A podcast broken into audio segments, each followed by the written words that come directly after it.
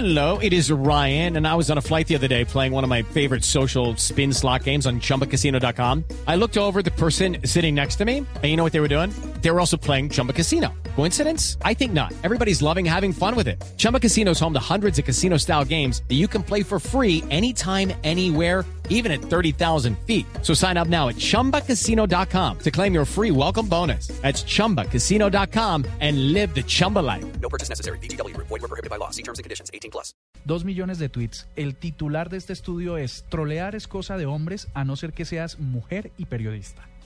Eso, ¿De dónde salió eso? Nada personal, Juanita. Ah, no, no, mira, es eh, un estudio, ¿no? Ah, es un estudio. Es un estudio. La compañía británica Demos estudió dos millones de mensajes de esos de 140 caracteres enviados por Twitter, de esos eh, mensajes troles o esos que intentan ofender, desacreditar, bueno, esos. Entonces les voy a dar rápidamente las cifras. De los tweets que se analizaron, únicamente el 2.5% podrían considerarse como abusivos y la mayor parte de ellos habían sido escritos por hombres que se dirigían hacia los mismos hombres. Sí. Luego, eh, solo el 1% de las mujeres famosas son troleadas, mientras que el porcentaje crece hasta el 5% de los hombres conocidos. Según el estudio, más del 5% de los tweets que reciben las mujeres periodistas son abusivos, mientras que entre sus compañeros de profesión el porcentaje solo se sitúa en el 2%. Les repito el titular.